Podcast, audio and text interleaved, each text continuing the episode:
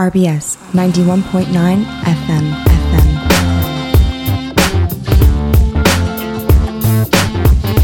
Ninety-one point nine FM FM.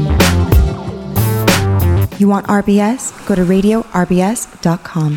Et pour cette émission, aujourd'hui, on est avec notre invité Michel Vertenschlag. Bonjour. Bonjour. Alors, euh, ceux qui euh, suivent les, les podcasts euh, connaissent certainement le podcast des légendes, pour peu qu'on soit un peu fan de foot. Tu es à l'origine hein, de, de ce podcast, Exact. qui a été lancé il y a combien de temps maintenant? Le premier épisode est sorti en décembre 2022. En 2022, donc euh, on a un, un peu plus d'un an maintenant de... de- Non, Même moins d'un an de recul. an, on a une, une bonne trentaine d'épisodes. Ouais. Ouais. On essaie de sortir euh, un épisode par. Ah oui, vous charbonnez quand même. hein. C'est dur. c'est pas toujours évident. Et dans ce podcast, vous, euh, bah, vous vous entretenez avec des, des anciennes légendes du foot, généralement des internationaux français. Et c'est des longs entretiens où on revient sur l'ensemble de leur carrière, de, de leur début, de comment ils ont commencé leur, leur premier club, les centres de formation, et puis ensuite bah, la, la période pro. Euh, comment est venue l'idée de, ce podcast? Alors, c'est venu pendant un peu pendant la pandémie, une, confluence de plusieurs facteurs. Moi, j'avais fait de la radio euh, dans ma jeunesse. Euh, C'était vraiment une, une, de mes amours, un de mes amours passés. Et puis, j'écoutais pas mal de podcasts, des podcasts américains, dont un qui s'appelle Smartless, où c'est trois comédiens américains qui euh, rencontrent un invité surprise, et c'est toujours une personne euh, du showbiz, généralement, toujours.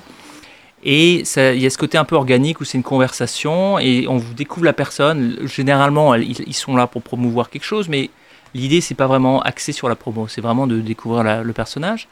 Donc j'aimais bien ce concept. Ensuite, euh, je travaillais à l'époque, je travaillais pendant 7 ans euh, à la WWE, qui est. euh, les Français le connaissent sous le nom des superstars du catch. C'est ça, ouais. Et donc là, j'ai découvert le pouvoir de la nostalgie, euh, parce que beaucoup de beaucoup du public de, bah, du catch qui se souviennent des combats euh, qu'ils ont vus eux enfants euh, avec leurs parents, etc.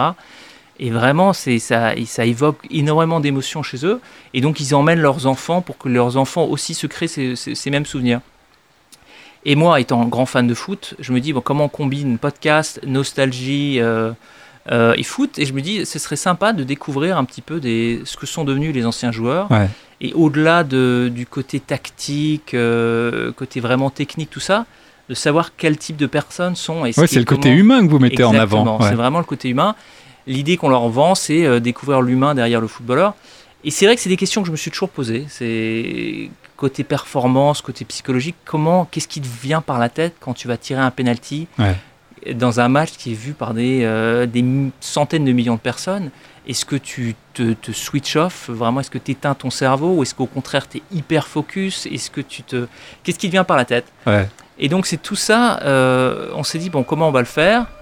Et on a eu la chance d'avoir... euh, et puis bon, l'idée aussi, je me dis, bon, le côté pratique, pragmatique, c'est que il y a certains joueurs dont on n'a pas entendu parler pendant des années qui seront peut-être ravis qu'on les remette sur le devant de la Et scène. ils le sont?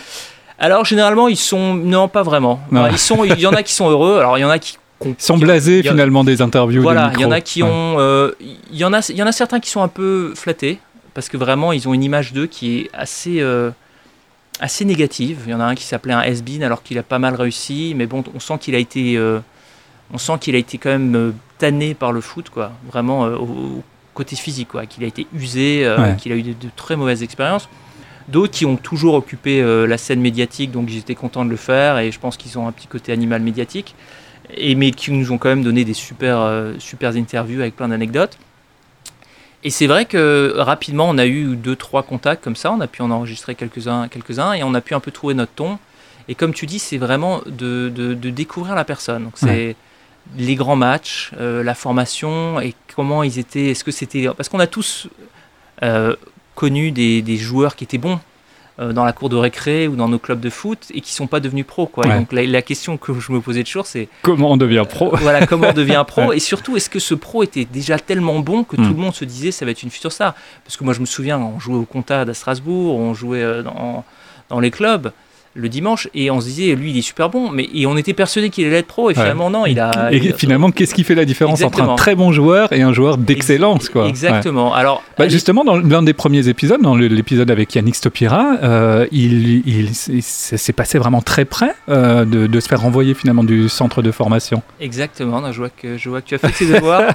Euh, non, c'est exact. Mais ce qui est intéressant justement, c'est qu'il y a plein de, de petites anecdotes comme ça où, où il y a eu des petits moments charnières un peu Ouais. par hasard. Ouais. Alors je sais plus qui disait que 90% du succès c'est euh, c'est d'être présent euh, Au bon moment, ouais. Bah, Stopira, euh, c'est le, cas. Il est là, euh, je crois c'est- les vacances, non? Ça Alors, ça, et puis il doit jouer un, Ouais, un match jouer, avec il y a les... deux ou trois joueurs qui sont pas là. Et. Olivier Dacour aussi, il y avait une histoire un peu pareille où il y avait un joueur qui avait été absent, je sais plus trop pourquoi, donc il est venu faire un essai même s'il était peut-être junior, euh, première année, ils avaient besoin de quelqu'un pour faire un bouche-trou en senior, il avait fait un super match.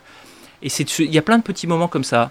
Et c'est vrai que, alors j'ai pas la recette miracle comment, euh, comment on devient pro, mais il y a certaines tendances, on va dire. Souvent, c'est des fils de- d'anciens joueurs qui, du coup, euh, les ont un peu couvés, euh, qui leur ont donné les bons conseils. Alors, il y a aussi le, alors, y a le côté papa poule, il y a aussi le papa un peu, un peu exigeant, quoi. Ouais. Je pense au père de Stopira, où Stopira, lui, son idée, c'était dépasser son père. Et une fois qu'il a dépassé son père, il a dit lui-même, il s'est peut-être un peu relâché, il a peut-être il a peut-être plus vraiment eu d'objectif. Son Ouais. père avait eu une sélection en équipe de France. Lui, à la deuxième sélection, je crois qu'il il s'était dit euh, c'est bon. Et ce, dont il parle aussi, qui est. Alors, c'est marrant parce que c'est notre premier épisode, mais ça reste pour moi comme sans doute l'une des plus belles anecdotes. C'est que lorsqu'il tire son penalty, c'est lui qui, pour ceux qui se souviennent, en 86, demi quart de finale, pardon, France-Brésil. France-Brésil, qui, qui se joue au penalty, un des plus beaux matchs de l'histoire de la Coupe du Monde. Euh, c'est lui le premier tireur euh, de la séance de penalty, sachant que on- tous les Français ont sans doute encore en, en tête, premier tireur français, pardon, premier, ils ont encore en tête euh, le, le- la cicatrice de Séville, le cauchemar où la Ouais. France était éliminée au tir au but. Et il raconte, il pense à son père. Parce qu'il se dit, euh, son père, euh, quelques années plus tôt, il y avait un penalty, euh, il n'avait pas voulu y aller parce qu'il avait eu peur de le tirer. Et il s'est dit, je vais le faire pour mon père, je sais qu'il est en train de regarder, je vais lui montrer que je peux le dépasser. Euh, et donc il l'a marqué, euh, il explique vraiment avec énormément Ouais, de ouais, détails tout ce qui lui est passé par la tête en 40 secondes. Parce que euh, entre, Le temps de marcher du rond central jusqu'au point de ouais. Exactement, il n'y a pas tellement de temps. Et il explique tout, et c'est c'est- c'est assez, c'est vraiment fascinant. C'est fascinant, et de voir ce côté, voilà, les mecs, c'est pas des robots. Et de voir qu'il y a, ça, ça peut se jouer à pile ou face. Et de, de voir ce qu'il y a derrière cette image qu'on garde tous avec euh, Yannick Stopira qui lève le bras avec son, son poignet de tennis, son poignet de force. euh. Que je trouvais extrêmement classe. Continue à le dire, c'était la Oui, grande c'était classe. la grande classe et il, il les portait quasiment tous. hein. Il y avait Ouais, Rocheteau, il y a les joueurs de l'équipe de France. Bizarrement, je sais pas pourquoi je me souvenais que de celui de, de Stopira. Parce qu'il a marqué quand même pas mal de buts dans cette Ouais. Coupe du Monde, c'est peut-être ça aussi. Ouais, ouais, ouais. Bah, il, fi- il figurait d'ailleurs dans, dans l'effectif euh, de, de la FIFA, hein, de- Exactement. de, Le de 11, l'équipe type. le 11 majeur, Ouais. Euh, ce, ce podcast des, des légendes, tu n'es pas seul, euh, Michel, à le faire. Tu le, tu le fais avec euh, Guillaume. Voilà. Euh, alors, ce, ce qui est étonnant, c'est que toi, tu te trouves aux États-Unis, à New York, puisque tu vis là-bas, et Guillaume se trouve, lui, Guillaume est à Paris. à Paris. Ouais, c'est un copain, on s'est rencontrés euh, à l'ESSEC. Ouais. J'ai fait mes études, euh, une partie de mes études. Euh, on s'est retrouvés en 97. Euh, et donc on est resté copains depuis. Et puis. euh, Et c'est un projet qui est né à deux, du coup? Ouais, enfin c'est. Ou tu l'as emmené avec toi dans... Ouais, je l'ai- un peu emmené avec moi. Bon, lui, il est fan de foot. Lui, il a fait partie de l'aventure SoFoot. Donc, il a Mhm. toujours été un peu dans, dans le. C'est un des cofondateurs de SoFoot. Euh, moi, j'avais quand même pas mal d'expérience radio. Et puis, j'avais un peu plus de temps devant moi, puisque j'avais quitté mon travail à la WWE. Et donc, je me suis retrouvé avec euh, bah, pas mal d'idées, euh, pas mal de temps. Et je me dis, bon, bah, on va voir, euh, on va commencer ça comme ça. Et puis, j'avais pas envie de le faire seul aussi. Et puis, on se complète bien, on n'a pas trop les mêmes personnalités. Euh, et donc, euh, on se dit, on va. Et c'était histoire de faire aussi un, un truc entre copains. Ouais. Mais c'est la même génération, vous êtes... Exactement. tu Tu es né en 1977 Voilà, moi, je suis de novembre 77, lui, il est de mai 77. Donc, même génération, même code. Bon, lui, il est breton, comme il est un, un breton. Il est de Nantes, pardon. Je sais que c'est. Il y a toujours ce- cette, euh, cette confusion. Est-ce que Nantes est en Bretagne ou pas Euh, Donc, lui, il est fan absolu de Nantes. Moi, fan du Racing, bien sûr. Et donc, euh, bon, on se titille un peu, on se titille un peu là-dessus, même si vraiment, il n'y a pas de. Il n'y a pas vraiment de concours hein, entre Ouais. les deux, il n'y a pas de compétition, sachant qu'on on reste quand même à un titre de champion et Nantes, ils en ont euh, quand même bien plus. Et donc, ouais, on a. Donc, lui, il c'est la filière nantaise. Lui, euh, il est très axé filière nantaise. Euh, moi, j'essaie d'avoir des Strasbourgeois, même si on n'a pas eu tant que ça euh, en équipe de Ouais, France. c'est vrai. donc c'est un peu plus compliqué. Ou alors des, des, passages assez courts. Voilà, exactement. mais mais nous avons des, des pistes hein, pour avoir des, anciens Strasbourgeois. Je ne sais pas encore confirmé. On va pas divulguer alors. je ne peux encore rien annoncer. Ouais. Et donc ouais, non, c'est sympa. Et donc ça nous permet aussi de de renforcer les liens euh, d'amitié qu'on a tous les deux. Euh, et Même bien. si vous n'êtes pas euh, ensemble voilà, dans, dans, un studio pour enregistrer. Physiquement, ouais. et ça, ça crée forcément un peu des problèmes d'organisation logistique. Bah oui, il y a le décalage horaire, ne serait-ce que ça. Le décalage horaire, exactement. Donc lui, c'est généralement en fin de journée au boulot. Moi, c'est début de journée ici, pardon, ici à New York. Donc c'est toujours, puisque c'est pour le, tous les deux, c'est un hobby. Hein, c'est pas notre, ouais, c'est pas, notre pas votre activité principale. Mais, mais c'est très chouette. Non, c'est, c'est un, un, énorme plaisir. Alors pour tout dire, Michel, on devait enregistrer cette émission euh, aux abords du stade de la Méno pour ouais. raconter un petit peu ton, ton enfance à, à, Strasbourg et puis ton amour du, du, club. Et puis finalement, la, la météo nous, nous, ouais. nous, a joué un, un, mauvais tour, donc on enregistre en, en studio. Mais euh, quel souvenir tu gardes de, de ta période euh, ici à, à Strasbourg avec euh, bah, ton amour pour le Racing? Alors moi, mes premiers souvenirs au Racing, ma grand-mère, euh, du côté maternel, était une fan absolue. Elle, avait, elle était abonnée pendant, je pense, 40 ans. Elle était abonnée en tribune, euh, je crois que c'était Banque Populaire, c'est possible, en face, de, en face de la tribune présidentielle, je ne sais pas comment ça s'appelle maintenant, mais en tout cas c'était en face des présidentielles, elle avait elle, la, même, la même place qu'elle elle partageait, elle était avec son compagnon, euh, et ils ont eu pendant 40 ans, ils avaient tout un groupe de personnes qui se retrouvaient toutes les, euh, toutes les deux semaines euh, pendant 40 ans. Et c'est par ta grand-mère du coup que tu es ouais, arrivé alors au moi j'adorais jouer au foot, mais c'est vrai que le, le côté euh, vraiment spectateur, c'était Ouais.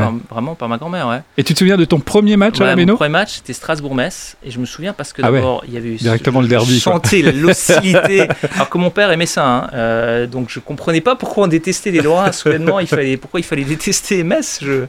J'avais du mal, du mal à comprendre. Et c'était le bruit et puis la, ouais, c'est ça, la, la foule hostile aux Messins, les bruits. Ma, ma grand-mère qui était une vieille, déjà une vieille dame à l'époque, hein, mais qui, qui qui se transformait en un personnage complètement différent, qui se mettait à hurler, son compagnon qui critiquait l'arbitre, euh, c'était les hauts chiottes l'arbitre, euh, je mais qui, qui, qui sont ces personnes que je redécouvre? Et Donc j'avais avoir 5-6 ans et je crois qu'il y a eu un carton rouge, enfin c'était... c'était une expérience limite traumatisante. Ouais. C'était très, beaucoup de bruit et c'était un match houleux. Donc vraiment 5-6 houleux. ans, si je calcule bien, c'était l'ancienne Méno encore, avant l'Euro 84 Euh, je crois C'est ouais, possible c'est peut-être après alors parce que je, je me souviens que c'était alors les souvenirs sont un peu trompeurs Ouais, dans ma forcément, tête ouais. c'était la, la même Méno euh, qu'on a connue bah, qui jusqu'à cet été au final Ouais, hein. ouais. Et tu te Euh, souviens du score du coup? alors il me semble que c'était un partout mais alors je suis pas certain parce que j'ai voulu vérifier euh, récemment et j'ai pas trouvé de match amical un partout euh, entre Metz et Strasbourg donc il est possible que je mixe un peu des souvenirs mais en tout cas je suis certain que mon premier match c'était Metz Strasbourg Ouais. et souvent euh, j'allais avec ma grand-mère les étés euh, on allait voir les matchs de préparation euh, dans les patelins euh, Oui, oui, oui, Racing souvent dans, dans les villages. les, ouais. euh, contre les sélections régionales où il gagnait 11-0, où il y avait, Ouais. je sais pas, 200 personnes. Et il y avait ce côté sympa où je me souviens, j'allais chercher les ballons euh, à Sylvain Sanson quand il est en train, en de s'entraîner. Il y avait... Alors je sais même pas si ça existe encore cette proximité avec les joueurs. Euh, C'est quand même un peu plus codifié aujourd'hui, ouais, C'est un peu ouais. plus compliqué. Mais il y avait ce côté sympa. On pouvait les discuter avec les joueurs avant, après. On allait, Ouais. on allait les voir s'entraîner. Ils étaient. euh, euh, et donc ouais, donc j'allais souvent au match quand ils arrivaient à me, à, à me- à récupérer des billets ou, ou quand les. ah, je sais même pas s'ils nous, ils nous faisaient payer à l'époque parce qu'on était, on était tout petits. Il y avait c'était avant le. Je pense que c'était avant le Hazel aussi, donc il y avait encore une certaine souplesse vis-à-vis de ce genre de choses. Euh, et donc je me souviens ouais, des matchs en Division 2, c'était un peu le calvaire. Je me souviens que quand Grèce est revenu, je me souviens euh, vraiment de plein de matchs. Je me souviens bien entendu du match de barrage. Bon là j'étais quand même un peu plus âgé déjà. Donc le, le Strasbourg-Rennes Strasbourg-Rennes, bien Ouais. sûr. ouais, le but de Keshi, euh, incroyable sous la barre. Je me souviens de- du match de barrage contre Nice où c'était. Je sais pas si tu t'en souviens, on gagne sûr. 3-1 et, euh, et apparemment les joueurs, je sais pas ce qui s'est passé, mais les joueurs ont démissionné avant le match retour et puis ils ont perdu, je crois, 6-0 Ouais. avec 4 buts euh, de Robbie Langers. Donc ouais, le Racing, aimer le Racing à l'époque, c'était euh, compliqué. un sacerdoce.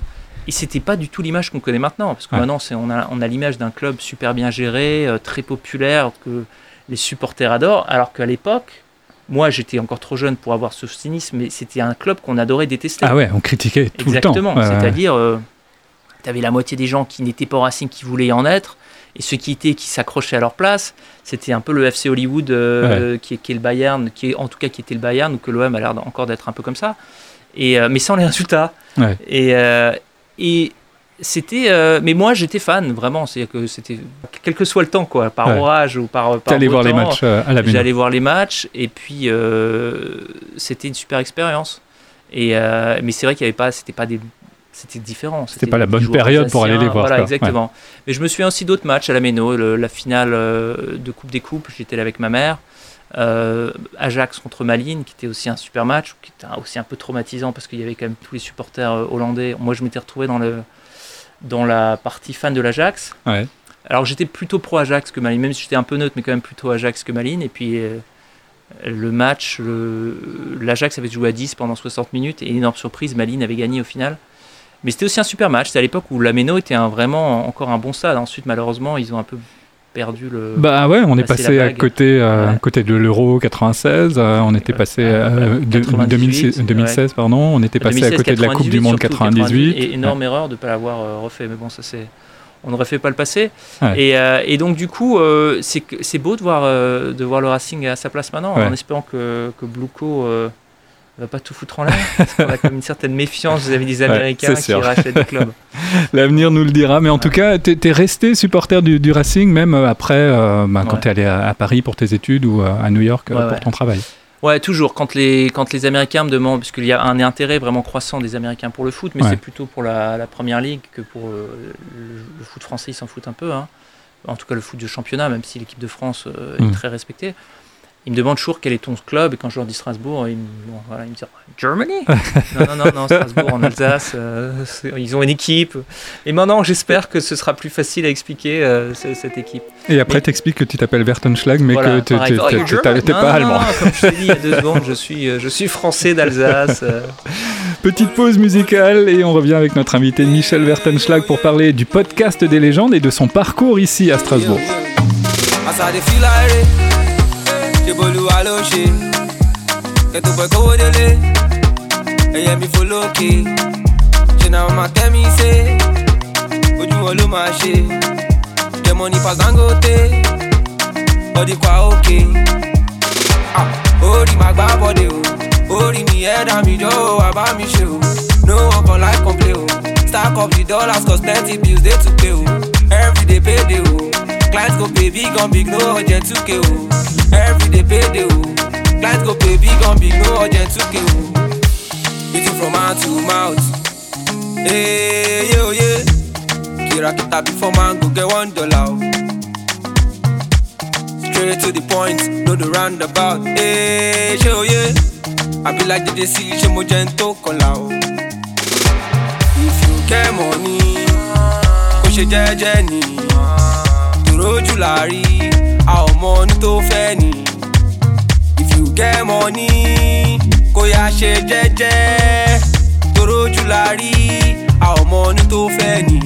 àṣàdé fíláre ṣe bolúwa ló ṣe kẹtù pẹ̀ kówó délé ẹ̀yẹ mi fò lókè ṣe na mama me say ojú wọn ló máa ṣe yẹ money pass Dangote body kwa òkè. Ah orí máa gbá bọ́dé o orí mi ẹ̀dá mi jọ wà bá mi ṣe no one can like complain stack up the dollars cause plenty bills dey to pay o everyday payday o clients go pay big on big no urgent 2k o everyday payday o clients go pay big on big no urgent 2k o. Family push you aside, yeah. It's so cold inside and outside. The brother say you out wide. My nigga, no joy for this side. Them say life una vanity. Why still me, I choose my vanity. Hundred times me fight poverty. Yeah. I be the nigga, nigga, bad nigga, nigga, nigga, bad nigga, nigga, nigga, bad nigga. They tell me say I be the biggie, biggie man, biggie, biggie, biggie man, biggie, biggie, biggie man, biggie, biggie. My money make girls go jiggy, jiggy, go jiggy, jiggy, go jiggy, jiggy, jiggy. Hey, I'm making money on the road, don't fuck with my door, you be on the death road, giddy, giddy. As I dey feel like it, ṣe bolúwa ló ṣe, kẹ́tọ́ pẹ̀ kówó délé. ẹyẹ mi fò lókè ṣe na mama tell me say ojú wọn ló máa ṣe. Yẹ money pass Dangote. Body kwa òkè orí máa gbá bọ́dé o. Orí mi ẹ̀dá mi jọ wà bá mi ṣe o. No one can like complain o. Stack up the dollars cause plenty bills dey to pay o. Everyday payday o. Clients go pay big on big no urgent 2k o. Everyday payday o. Flight go pay big on big, no urgent to pay o. Orí máa gbá bọ́dẹ̀ o. Oh. Orí mi ẹ̀dá mi jọ̀wọ́ wá bá mi ṣe o. No work on life complete. o. Stack up the dollars cause plenty bills they to pay o. Everyday pay. o. Clients go pay big on big, no urgent to pay o. Everyday pay. o. Clients go pay big on big, no urgent to pay.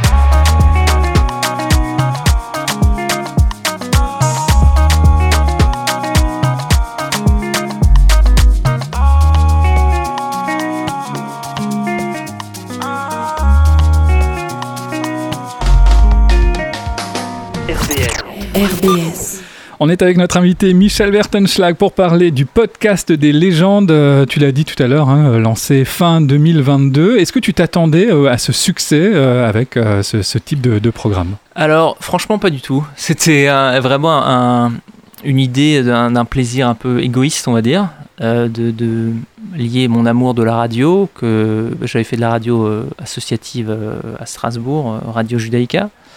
Euh, quand j'avais 16 ans. Ensuite, j'ai fait, j'avais créé la radio étudiante euh, à l'ESSEC. Et donc, c'était de. Rêve FM Rêve FM, exactement. Bravo, Radio ESSEC, voix étudiante. Euh, et donc, ouais, j'avais passé quand même beaucoup de temps dans les studios. Et c'était de retrouver un peu ce plaisir, de, de faire ce côté foot, vraiment, de, de, côté nostalgique aussi pour moi, de rencontrer mes, mes idoles d'enfance, les Farjons, les Passy, les Stopira. Et donc, je me dis, bon, si ça intéresse les gens, ce serait quand même vachement sympa. Euh, mais il y avait ce côté vraiment plaisir solitaire. Ouais.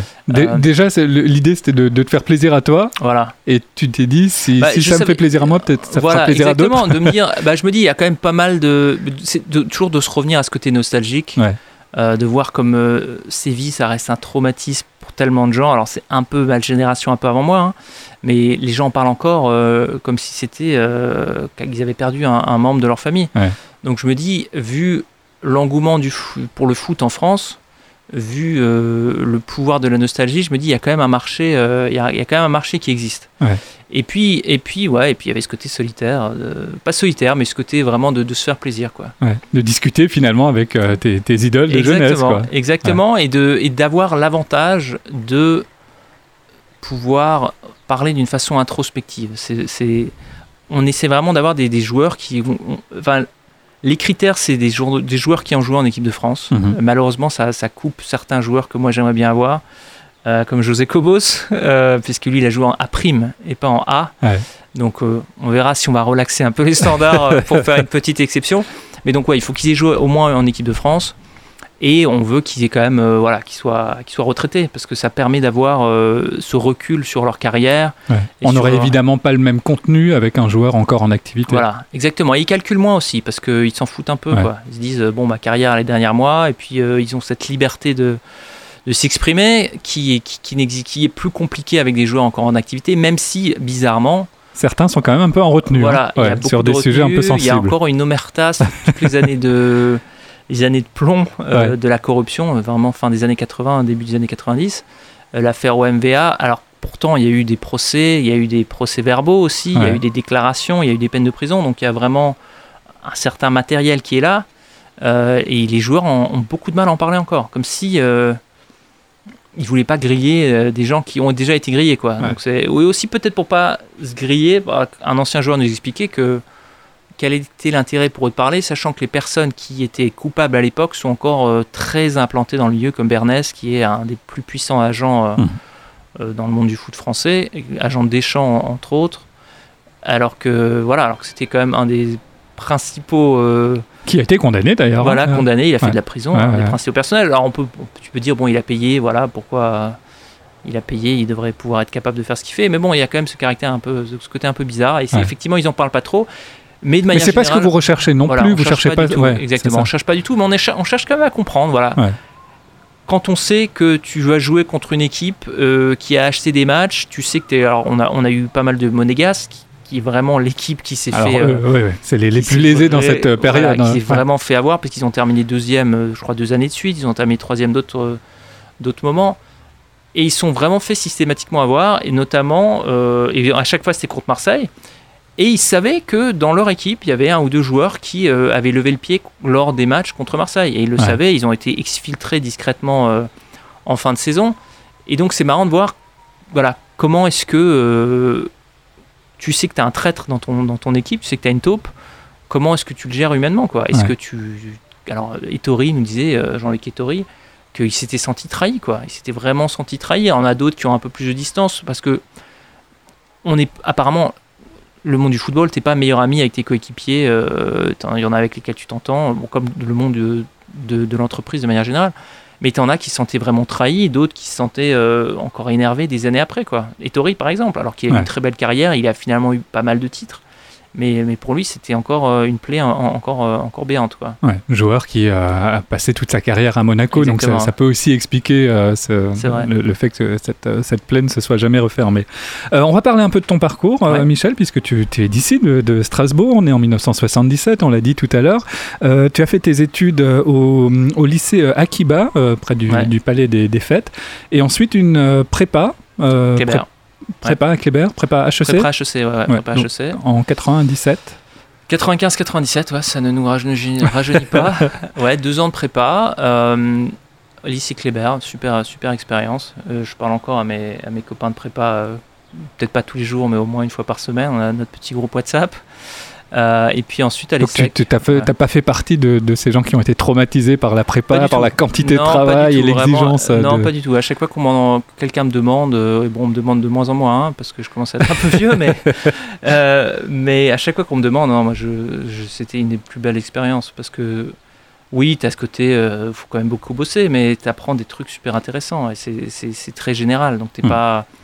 Tu, n- tu- tu n'apprends pas qu'une seule matière, euh, tu t'ouvres vraiment l'esprit, puis tu rencontres des gens. euh, Déjà, moi j'étais dans mon lycée, euh, dans mon école juive, école Akiba, et donc voilà, c'était de rencontrer des gens que je, différents, d'univers différents. C'était un petit peu de. Kléber a ramené des gens de- de- ben, vraiment du Grand Est, donc il y avait des gens de, de Lorraine, des gens du Haut-Rhin, euh, euh, des gens de- des, petits, des petits patelins. Donc c'était euh, rencontrer vraiment des gens d'horizons différents. Et puis la qualité de l'enseignement aussi. Et voilà, et puis Ouais. surtout, euh, le, on est vraiment responsabilité, responsabilisé. Pardon. C'est qu'il y avait vraiment ce côté qu'on n'a même pas en fac non plus d'ailleurs, parce qu'après j'ai fait du droit à la Sorbonne. À la fac, on est, vous, sentez toujours la différence entre le prof et l'élève. quoi. Ah ouais. le, le prof vous explique un peu que vous êtes, vous êtes un vermisseau et que sont sur un piédestal. euh, Et en prépa, c'est pas du tout ça. ça vous d'abord, vous avez vraiment les meilleurs, euh, les meilleurs profs et oui, ils vous expliquent que voilà, vous faites partie de la crème, machin, et puis vous vous sentez quand même valorisé. Ce que j'ai pas trouvé ailleurs hein, en France. Moi, ensuite en école de commerce, c'était différent, mais tu avais ce côté vraiment valorisation et c'était très intéressant. C'est vraiment, tu travaillais beaucoup, mais tu apprenais tellement.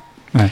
Et c'était une bonne ambiance. Moi, je me souviens pas d'une ambiance où on se tirait dans les pattes ou quoi que ce soit. Alors peut-être que j'ai eu de la chance, c'était peut-être ma promo, c'était peut-être euh, Kléber, mais c'était non, c'était vraiment une chouette Ouais, expérience. alors que vous êtes en concurrence, hein, puisqu'il y a, Bah il y a oui, peu de, que- finalement bah, peu d'élèves qui vont réussir des, les concours par la Exactement. suite. Mais Déjà, chaque fois qu'on vous, vous faites un test et qu'on vous le rend euh, corrigé, vous avez votre classement. Ouais.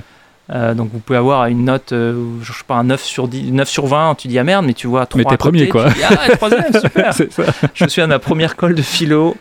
Euh, Donc les- l'école, c'est les, les, euh, ah, voilà, l'école, c'est les, les, les- oraux, voilà, c'est les oraux qu'on a euh, généralement le soir, Voilà, le tard, soir, exactement, exactement. après une longue Après journée une de travail. journée.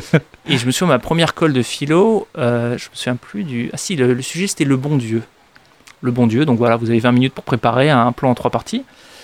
Et donc je fais mon truc, et le prof me dit euh, Oh, C'était très fort, c'était très fort ce que vous avez fait. Donc moi je me dis Top, je vous mets 9 sur 20. Putain. ok. Mais ça, ça, c'est dur pour. euh, J'imagine que tu devais être un bon élève durant Ouais, toute ta scolarité pour dur, arriver en non, prépa. parce que on, on sait que ça fait partie du jeu. Quoi. Ouais. Ça fait partie du jeu. Tu te dis, voilà, c'est un peu les.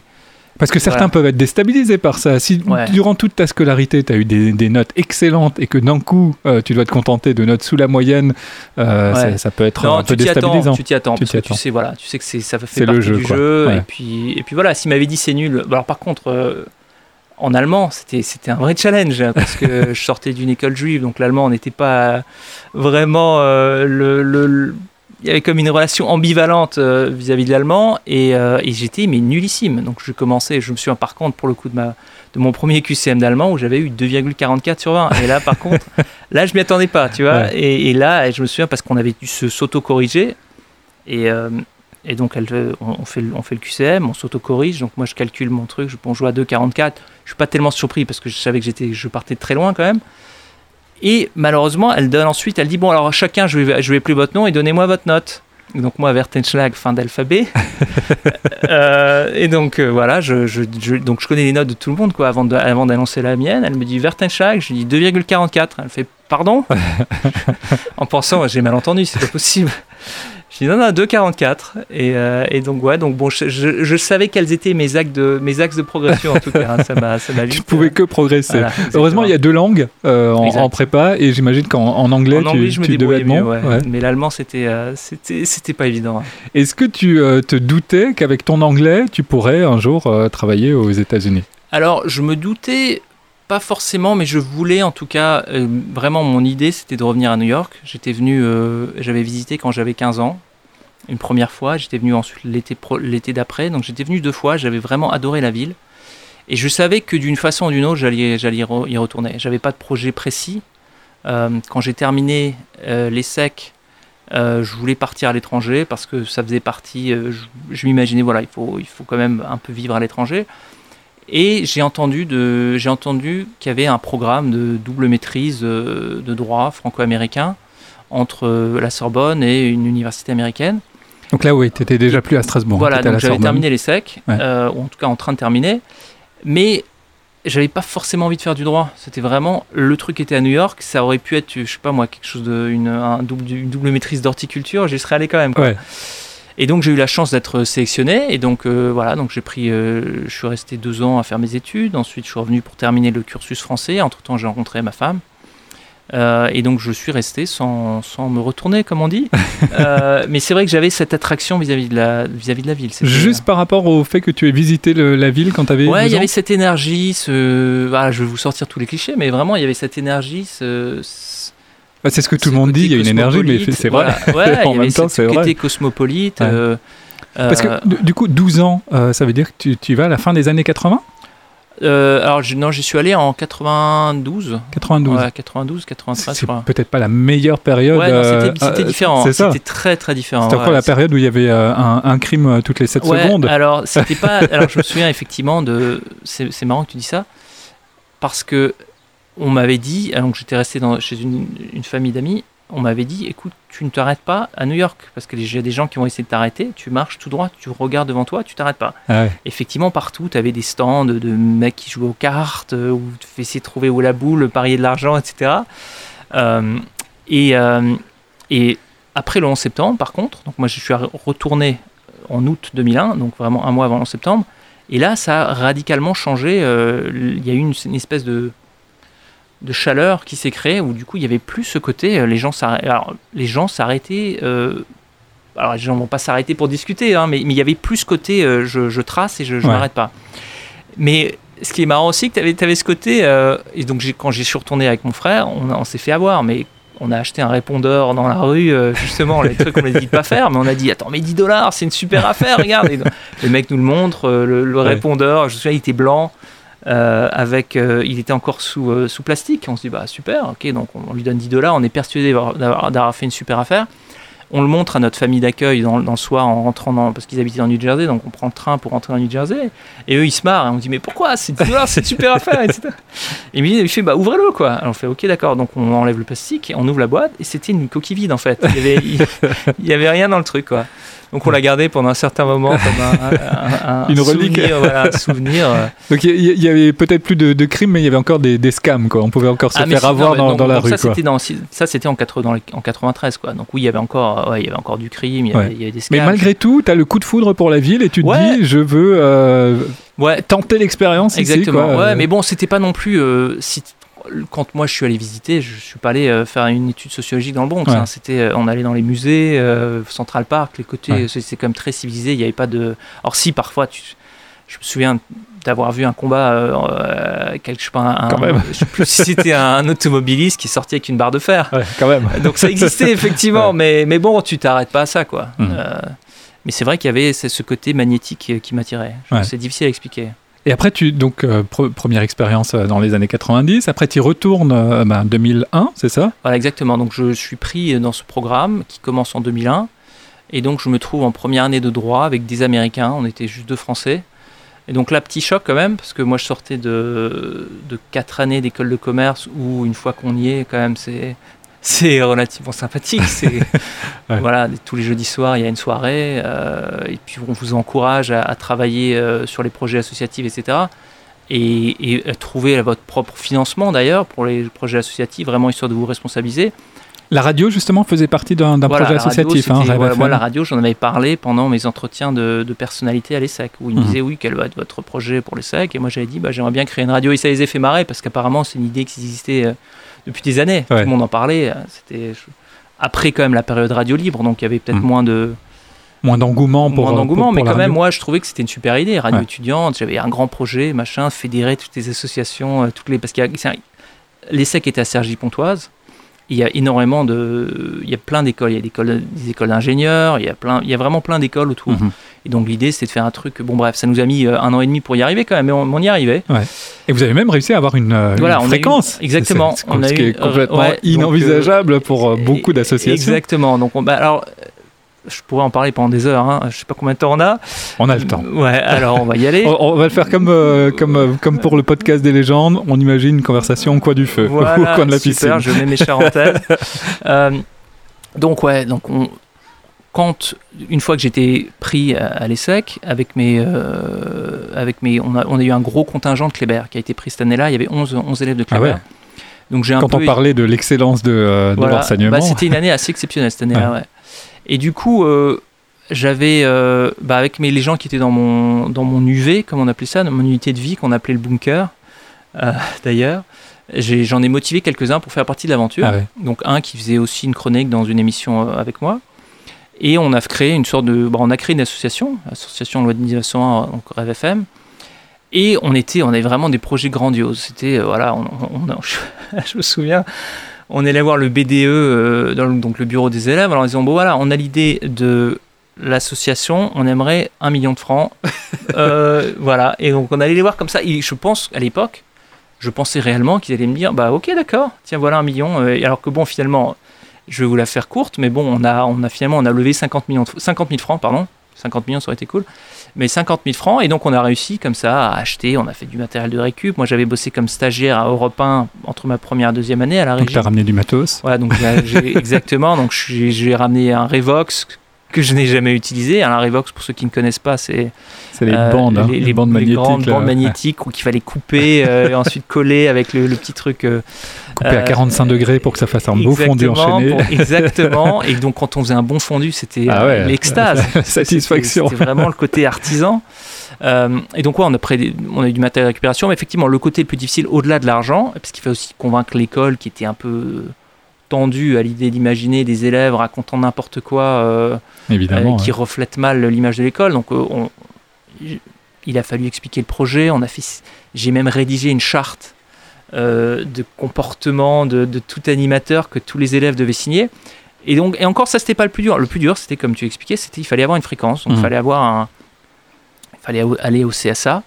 La seule possibilité, c'était d'avoir une fréquence temporaire. C'est ce que vous avez eu, hein, deux voilà. mois, c'est ça pour Exactement, commencer on a eu deux mois la première année et on a eu, c'est grâce à, il y avait un prof de microéconomie qui s'appelait André Paul Weber, qui est malheureusement décédé, euh, mais qui a été extraordinaire. Alors il avait cette image du mec vraiment euh, très sévère, très sérieux, euh, et donc bon, on s'est dit bon, il est au conseil de surveillance du CSA, il y a peut-être, il était pas au conseil- bon bref, il était au CSA, je me souviens plus exactement de sa position, mais il nous a- il- je suis allé le voir, je dis bon voilà, est-ce que vous pouvez nous aider? Il nous a dit bah, attendez les étudiants, ça va- il, avait la même, la même aversion, euh, en tout cas la même, euh, les mêmes craintes que les que le- le- les dirigeants de l'école, donc on lui a expliqué, on l'a mis à l'aise et du coup il a été super, il nous a aidé. Il a dit bon voilà, il nous a donné le formulaire, c'était un form- formulaire de deux pages, et il nous a dit bon essayez quand même peut-être de le muscler un peu, euh, de rajouter un peu des, des lettres de soutien, etc. Et donc on a pris ça très à cœur et donc on est arrivé avec un, un- Un dossier un béton. dossier de 200 pages. Ah ouais. 200 pages. On allait visiter toutes les associations environnantes. Euh, je me suis en allé aller à Garges-les-Gonesse, dans les bars HLM, euh, pour les associations anti-sida. Enfin, vraiment, on a, on, allait, on, a, on a vraiment cadenassé euh, tout le. On allait voir toutes les, toutes les facs, toutes les écoles environnantes pour avoir une, une lettre de soutien. On allait voir la mairie de gauche de Cergy et la mairie de droite de Pontoise, alors en, les- en les, en les faisant les jouer les uns contre les autres, en disant que lui nous a, il nous, lui nous a, nous a donné vraiment une lettre super sympa, alors que c'était pas vrai pour les, pour les chauffer les uns les autres. Ouais. Et donc, euh, on est arrivé Mais du coup, c'est un projet qui prend vraiment Ça forme. c'est euh, pas juste euh, ouais, une radio étudiante où on vient raconter des, des Voilà, conneries. C'est qu'il y a, un vrai projet. Quoi. Non, non, on, avait, on était très, voire trop ambitieux. parce Ouais. que- et donc, on a eu. euh, et alors là, ils nous ont dit bon, bah désolé, ouais, allez, vous êtes sympa, il est très bien votre, votre truc, mais on n'a pas juste. Il y a pas de fréquence, on n'a pas de fréquence, quoi. Et puis. euh, et, et le. Et donc André Paul Weber nous a dit écoutez, essayez quand même dans six mois de nouveau, parce que rien ne nous empêche de, de, De reproposer Alors, le on même était projet, vraiment ouais. découragé au début, parce qu'on avait mis beaucoup d'énergie, beaucoup de temps. Et surtout, entre-temps, on avait gagné des prix. On avait gagné le prix euh, de la fondation, euh, prix BMW, qui donnait de l'argent aux meilleurs projets étudiants. Donc là, on avait pour le coup de l'argent, on avait gagné le prix Einstein Young de la meilleure association. Donc on avait de l'argent et on ne savait pas quoi en faire. Ouais. Euh, et donc, euh, il nous a dit, bon, réessayez quand même dans six mois, peut-être que, euh, voilà, on a réessayé. Et là, miracle, on a eu deux mois. Donc ça, je crois qu'on est en décembre 98. Et donc, ouais, donc le début 99, on a commencé à émettre. Je crois, hein, je ne sais pas si je me trompe, ouais, ça devait être ça. Et donc, c'était extraordinaire. Donc, on a, vite, on a dû vite acheter le matériel. L'école nous a trouvé un, un, un sous-sol, vraiment un KGB euh, dans les sous-sols de l'école, qu'il a fallu ensuite aménager avec de la, de la mousse anti-bruit, je ne sais même plus comment ça s'appelle. Il a fallu acheter des micros. Donc, on a récupéré à droite, à gauche. Ouais. Et on y est arrivé. Je me souviens, le premier soir, on, on débouche le champagne. Première minute d'émission à minuit, on débouche le champagne et euh, le champagne qui tombe sur, le, sur la boîte de, Sur la console? Sur la console. bon, heureusement, ce jour pas que ça a complètement, elle a complètement détruite, mais c'était euh, une, une façon sympa de commencer. Et du coup, on avait cette, vraiment cette idée qu'il fallait qu'on soit une vraie radio. Donc, Mhm. on arrivait à 8h du matin, on faisait les, on faisait les nouvelles. Quoi. On a imprimé les nouvelles euh, d'Europe 1, euh, du site internet, qu'on lisait ensuite à l'antenne en faisant notre petit mix. Oui, mais vous étiez étudiant en même temps. C'est-à-dire que ouais. Donc, les cours commençaient. Alors, J'allais dire, vous aviez cours, quand même. 9h, ouais. Je crois que les cours commençaient à 9h ou à 8h30. Et donc, on arrivait dans les studios à 7h45. Et puis, on faisait les, on faisait les infos. On mettait des bandes. Ensuite, on allait en cours. Euh, alors, parfois, il y avait des. Alors, il fallait former quand même. Moi, j'étais le seul mec qui connaissait un peu, puisque j'avais été. euh, Radio Judaïka, j'avais été euh, animateur et aussi technicien, donc je savais comment fonctionne une console, tout ça, mais il fallait un peu former tout le monde. Surtout que moi, j'étais, on va dire, pas très bon pour être. J'étais très micromanager, donc il fallait vraiment le faire bien. J'étais limite, limite complètement taré quand je, quand je réfléchis.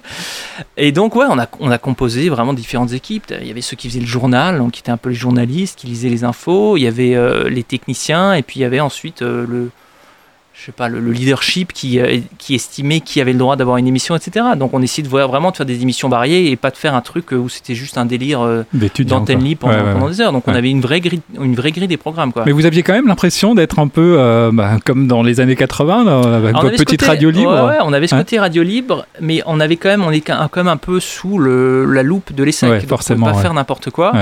On avait fait une campagne d'ailleurs, euh, une campagne avec l'argent qui nous restait, une campagne de pub. On avait fait justement une, une, une affiche dans tout enfin tout Sergi. en tout cas, dans, dans, en nombre de places qu'on pouvait euh, Ouais. par rapport à notre budget, on avait effectivement une sorte de, je me souviens très bien, on avait mis le, la, la fréquence avec une sorte de, de spray à la bombe où on avait dit euh, l'esprit radio libre pour essayer de, de, de motiver un peu les étudiants parce qu'on a- déjà on pouvait pas payer euh, médiamétrie, euh, on ne savait pas combien de personnes nous écoutaient.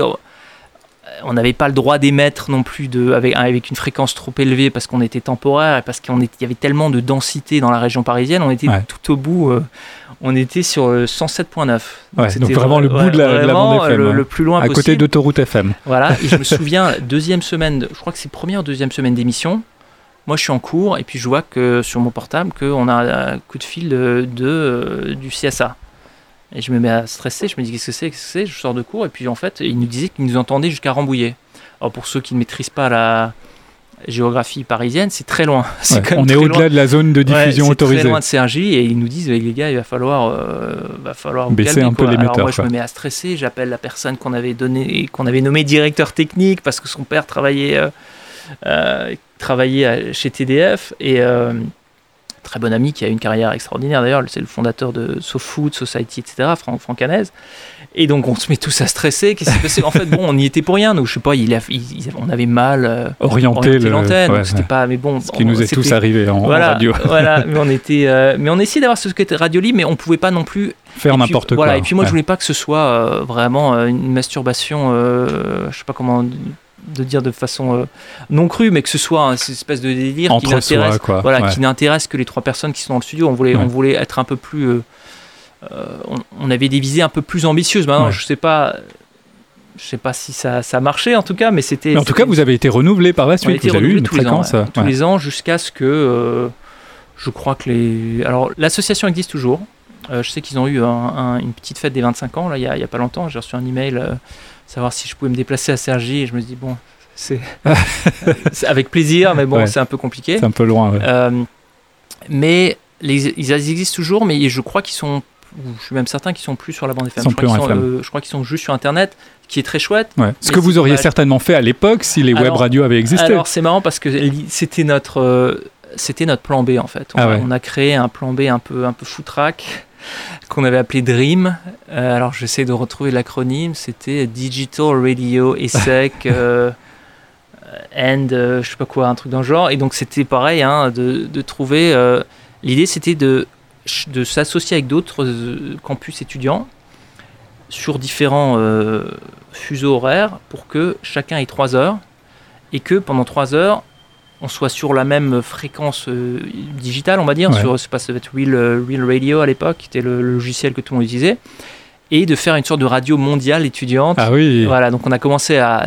Parce que maintenant on avait le matériel, puisqu'on avait l'argent, et quand Ouais. on avait cet argent qui nous brûlait un peu les doigts, on s'est dit, bon, il faut qu'on achète des trucs, quoi. Et donc on a fait cette euh, dream, on en a commencé à en parler, on a, on a parlé avec des, on parlait avec des, des étudiants aux États-Unis, aux États-Unis, en Asie, pour avoir vraiment cette espèce de truc, la radio qui, de- qui, qui ne dort jamais, quoi. Ouais. Euh, et Dieu merci, on a eu la, la fréquence finalement, et donc on a laissé tomber ce projet qui, qui avait l'air tellement irréalisable et juste pas très excitant, quoi. Ouais. Mais il fallait Et puis surtout au balbutiement de, Voilà. du streaming, donc Ouais, ça, ça, ça, ça aurait été euh, techniquement euh, Ouais, très compliqué. Exactement. Mais, donc, mais on y avait pensé, ouais.